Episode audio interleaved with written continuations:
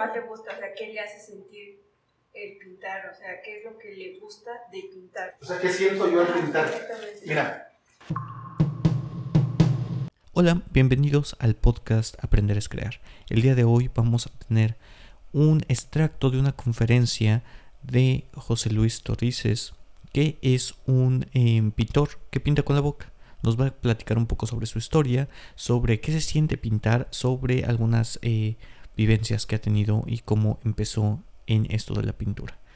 Eh, recuerda que puedes seguirnos en este podcast. Si estás en Spotify, puedes dar clic en los tres puntitos, ir al podcast y seguirnos. También puedes dejarnos un review en Apple Podcast. Que disfruten este, estos pequeños pensamientos de un gran artista. cuando vemos algo, o sea, que ni siquiera hemos comenzado, pero pues que ni siquiera lo intentamos porque lo vemos como tan difícil o lejano. O sea, ¿cómo nos motivamos como para tan siquiera comenzar a intentarlo? nos damos cuenta que ahí, esa, esa limitación que tenemos, nosotros le podríamos llamar miedo.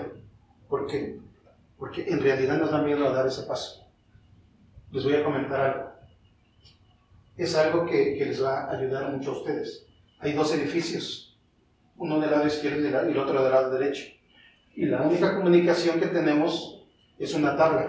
Ponen una tabla a donde nosotros tenemos que cruzar de un lado a otro. Y yo te digo, Claudio, te voy a dar mil pesos si pasas de este edificio al otro, estando en el último piso. Y ese miedo que tú tienes es a las alturas.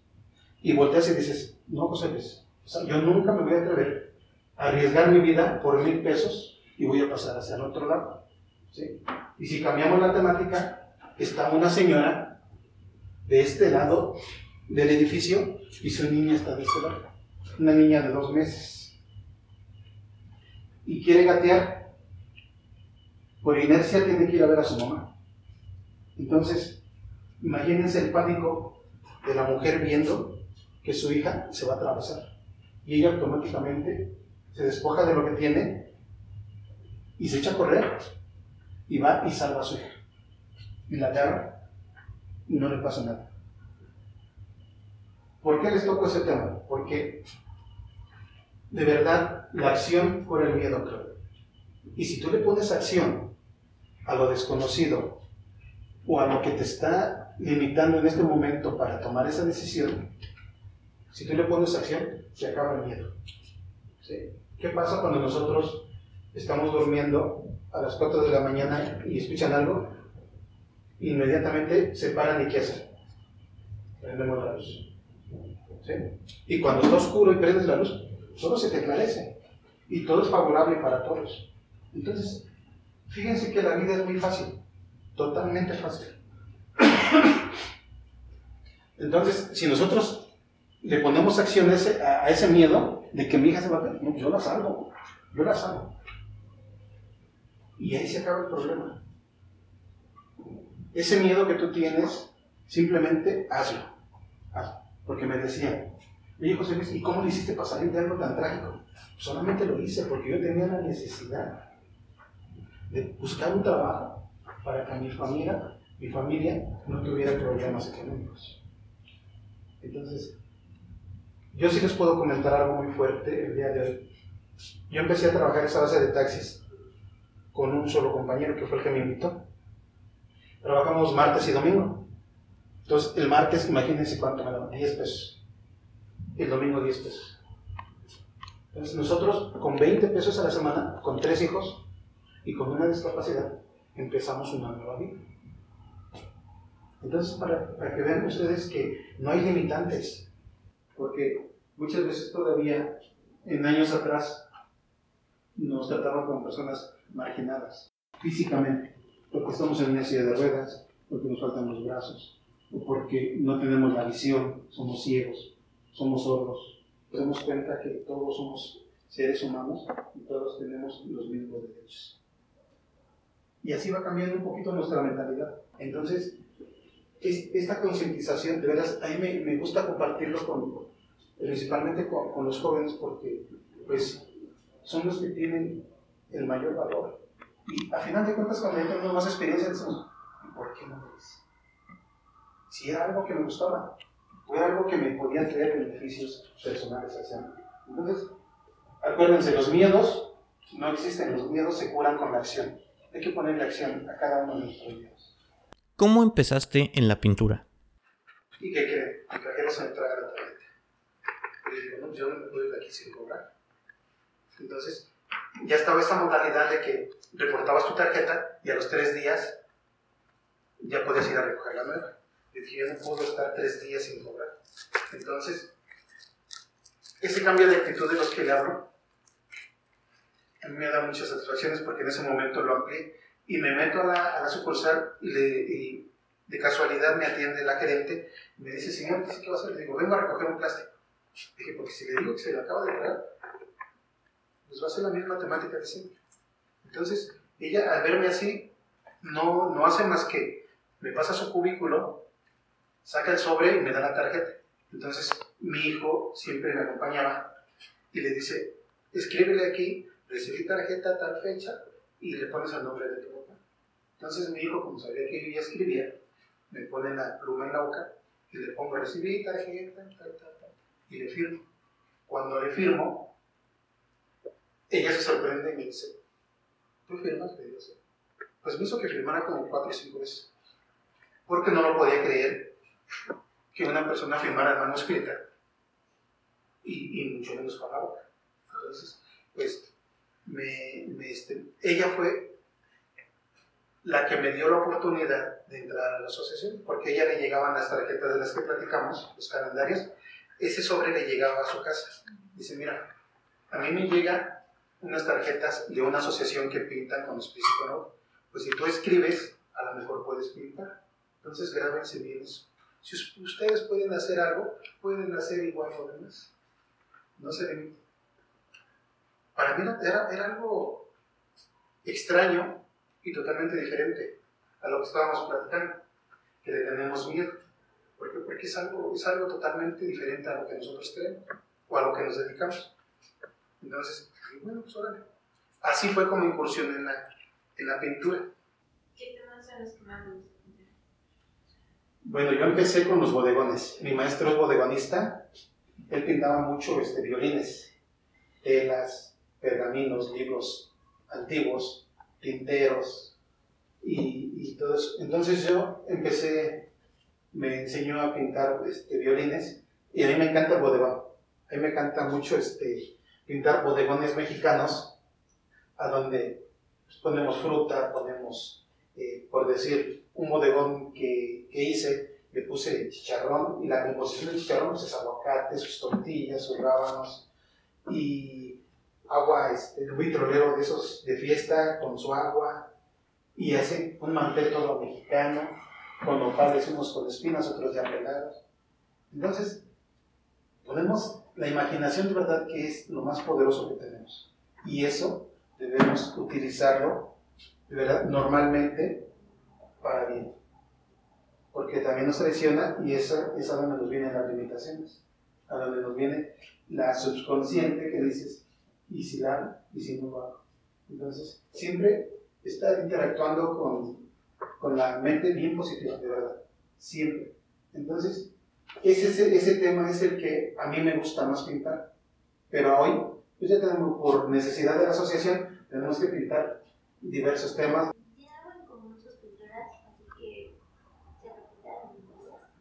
No, no podemos repetir una obra o no podemos agarrar y decir, me gustó ese logotipo de, de la pared y lo voy a, le saco una foto y lo transporto a un lienzo.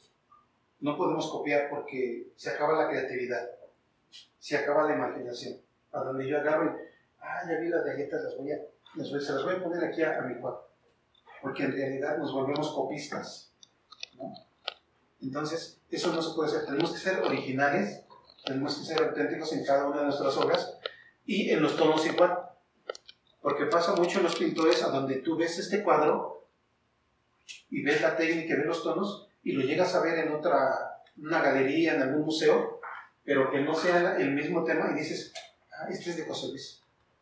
Porque te, te relacionas con los tonos, te relacionas con, tu paleta, te relacionas, este, te, metes mucho a hacer los mismos tonos en tus cuadros. Entonces te digo, no podemos ser copistas porque se acaba la creatividad, se acaba la imaginación. Hoy que ya está el arte digital, pues ya se está acabando toda esa cultura, ¿no? De, que antes preparaban sus propias pinturas, las hacían café, las hacían con huevo, las hacían con, con piedras. Entonces, ya todo eso se está, se está acabando, porque hoy más con la computadora. Y al final de cuentas, te digo, es válido, porque pues, es arte, pero ya no es como hacer una obra de arte desde preparar tu tela y terminarla ya físicamente hacer inclusive con palitos de paleta, masticarlos y hacer nuestros propios pinceles. ¿no? Interactuar siempre en la necesidad de, hacer eso. Pero a hoy, que, que, tienen ustedes toda la tecnología y que la están ampliando para algo positivo, entonces es una trayectoria totalmente diferente. Pero de verdad que sí, yo lo que los recomiendo siempre es estar un poquito más a, a, la vanguardia de, de, la imaginación, la creatividad. Siempre no, no agarrar y decir, ah, pues esto me gustó, este perrito, y ah, ah, pues ya tengo el perrito. Ah, pero le voy a poner un moñito, ¿no? Ah, pero le voy a poner un fondo a donde, a donde él se vea que venía corriendo y sus huellas. Y el huesito que se comió ayer ya nomás está ahí un pedazo. O sea, esa imaginación, esa creatividad que no se acaba, de verdad. Aún así con la computadora. Porque yo les comentaba eso anteriormente, porque sí he visto maestros, maestros, este, artistas plásticos, a donde hacen plotters, pero el logotipo de Sabritas es el mismo, así igualito. Hasta si le está pegando el sol a las 12 del día, con la misma, el, mismo brillo y la misma. O sea, no le cambia nada. O sea, y así lo compran, ¿no? Y así lo venden. Entonces, lo que sí se les recomienda a ustedes es, es eso, que, que, sigan utilizando su creatividad, aún así este, con la computadora, y que vayan creando, creando, creando, creando, creando. Cada vez perfeccionando más esa técnica que ustedes vayan a, a realizar en, en, sus trabajos. ¿Sale? ¿Qué es lo que más le gusta? O sea, ¿qué le hace sentir el pintar? O sea, ¿qué es lo que le gusta de pintar? O sea, ¿qué siento yo al pintar? Mira, en, en mi persona es lo que estábamos hablando, ¿no? De presentarnos aquí, de platicar con ustedes. Eso es lo que a mí me encanta más. El saber que esta obra, cuando yo la estoy pintando, le va a cambiar la vida a muchas personas. Cuando les, les, explicamos su historia de cada, de cada obra. Entonces, a hoy es lo que más me motiva a pintar. Porque los pintores, ayer lo estaba comentando en la plática, los pintores normales que pintan con la mano, ellos pintan para vivir, porque pintan para vender sus cuadros y de ahí se, se sostienen. De ahí viven.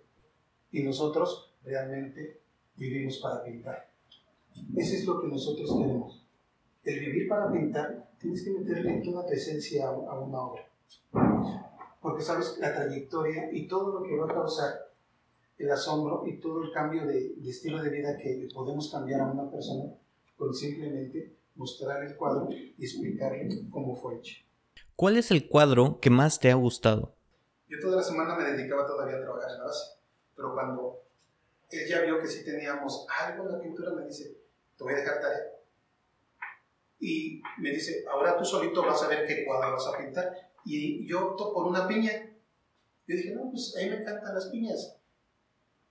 Dije, pues bueno, no lo eso. Entonces me habla por teléfono a las 6 de la mañana, lo que les digo el estar desde temprano haciendo lo que nos gusta. Y me dice, ¿qué haces, Pepe? Lo estoy pintando. ¿Qué pintas? Pues una pinta. ¿Cómo crees? Apenas estás caminando. Imagínate, a los cuatro meses, no, todavía no sé la magnitud de cuánto tiempo se lleva en aprender a pintar una piña, porque lleva muchas tonalidades. Entonces me dice, no puede ser posible. Deja ese cuadro y haz otro. Dije, no, pues yo quiero una piña. Entonces, cuando a mí me dicen algo que no voy a poder hacer, o que no voy a poder lograr, o que se me va a dificultar, es cuando más lo hago. Es cuando yo más hago las cosas y veo cómo perfeccionarlas. Empiezo a pintar la piña, llego el día domingo con mi piña y me dice el maestro, ¿tú lo estás haciendo? Y digo, sí, yo lo estoy pintando. ¿Sabes cuánto trabajo? Dice, yo llevo más de 20 años y he pintado, en esos 20 años he pintado una piña y se me hizo dificilísimo. Pero entonces, en mi trabajo, me puse a estudiar de dónde eran las piñas, qué clase de piñas eran, de qué estado vienen, cómo es que nacen, cómo es que las cultivan. Y cuando me di cuenta de muchas cosas, dije, wow. Entonces, antes de que yo terminara de, terminar ese, de pintar ese cuadro, ya se había vendido. Por el impacto que tenía esa piña de que pues, parecía real. A mí me gusta trabajar mucho el realismo. Entonces, me dice el maestro, es que eres necio. Es que en la vida hay que ser necios. Hay que siempre estar haciendo cosas, haciendo cosas. Y que nada los limite. Que nadie les diga, es que no vamos a poder hacer eso.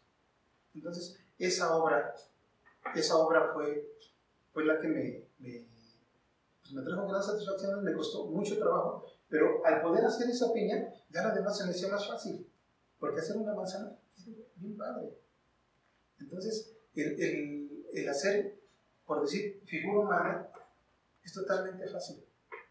Aunque la figura humana en la pintura es lo más difícil. Pero ya habíamos logrado algo. Y eso fue lo que a mí me, me, costó.